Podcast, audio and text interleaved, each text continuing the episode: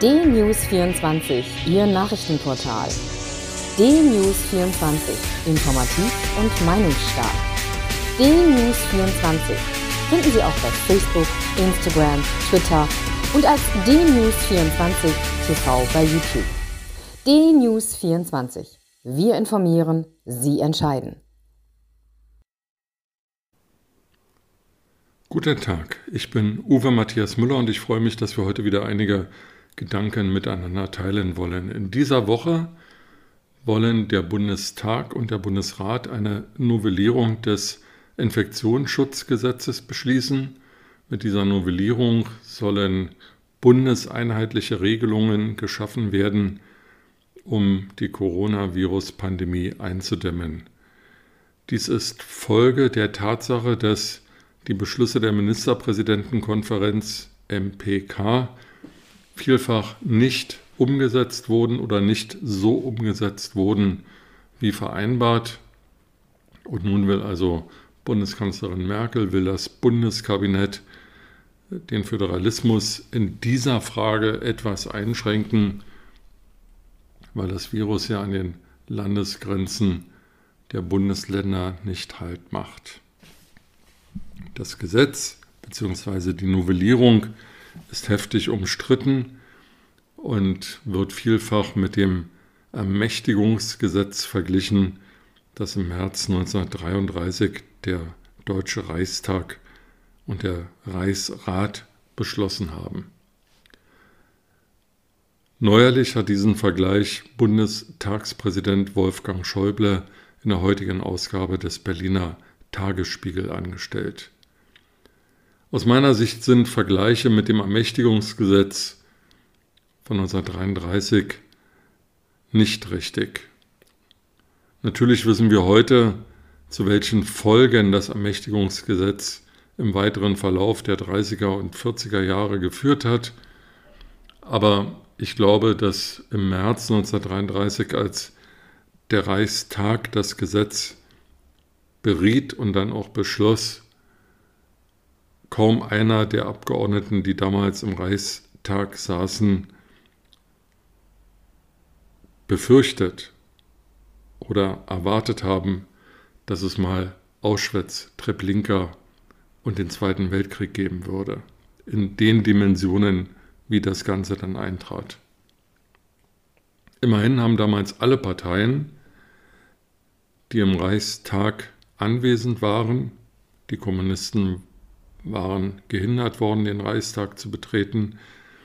Und die Sozialdemokraten stimmten als einzige Fraktion gegen das Ermächtigungsgesetz. Alle anderen Parteien stimmten dem Ermächtigungsgesetz zu, auch die Vorläufer der heutigen CDU, der heutigen CSU, der heutigen FDP.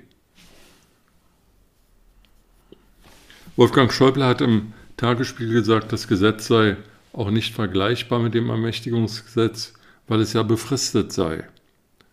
Es ist nur eine Kleinigkeit, aber ich will darauf hinweisen, dass auch das Ermächtigungsgesetz befristet war und immer wieder dann vom Reichstag verlängert wurde.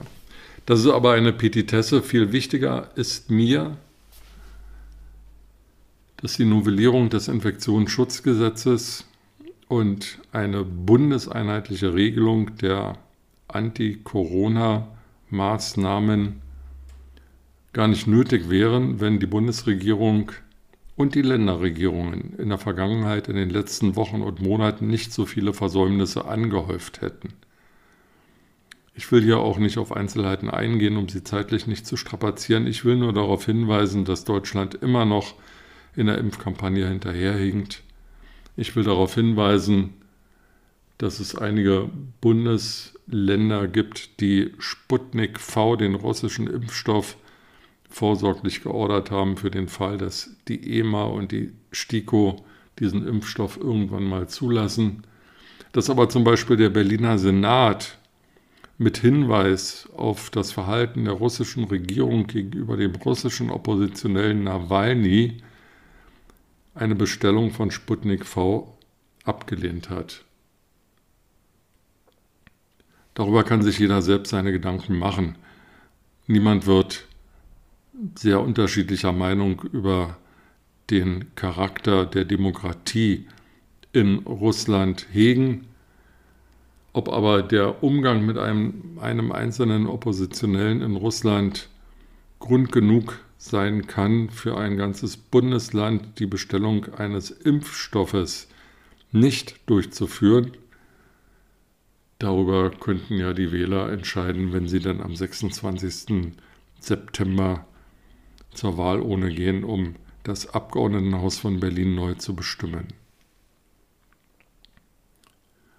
Also es wird zu dieser Novellierung des Infektionsschutzgesetzes kommen. Ich bin auch relativ sicher, dass das Bundesverfassungsgericht sich damit befassen wird. Ich bin nicht sicher, wie das ausgeht. Und vor allem bin ich mir gar nicht sicher, ob das, was heute im Infektionsschutzgesetz steht, überhaupt sinnvoll ist.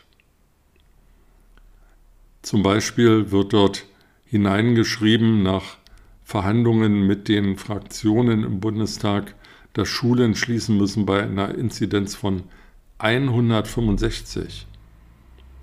Bisher galten Inzidenzen von 100, von 50, von 30 als Kernmarken. Wie es jetzt zu einer Inzidenz von 165 kommt, kann niemand schlüssig erklären. Es ist eine willkürlich gegriffene Zahl.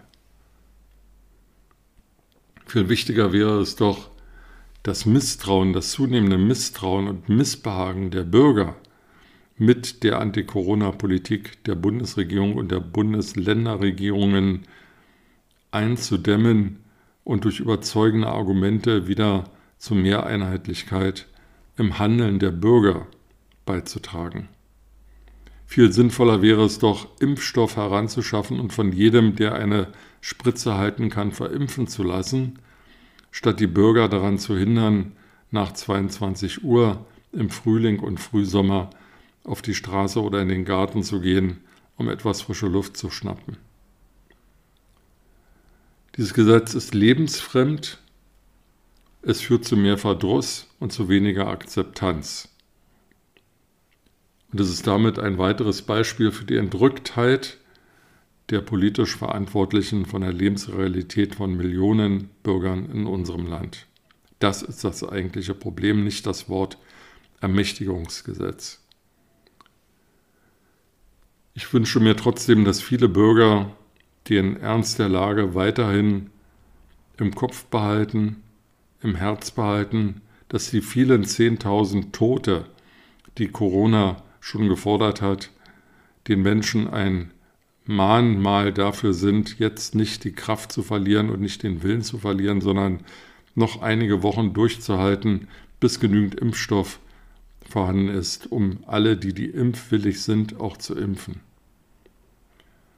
Die Regierung muss dann sinnvolle Maßnahmen treffen, um die Grundrechtseinschränkungen für die Geimpften aufzuheben, um Regelungen zu treffen, dass alle Unternehmen, auch die staatseigenen, die Mitarbeiter testen und ich glaube, dann wird im Frühsommer oder im Sommer alles gut werden.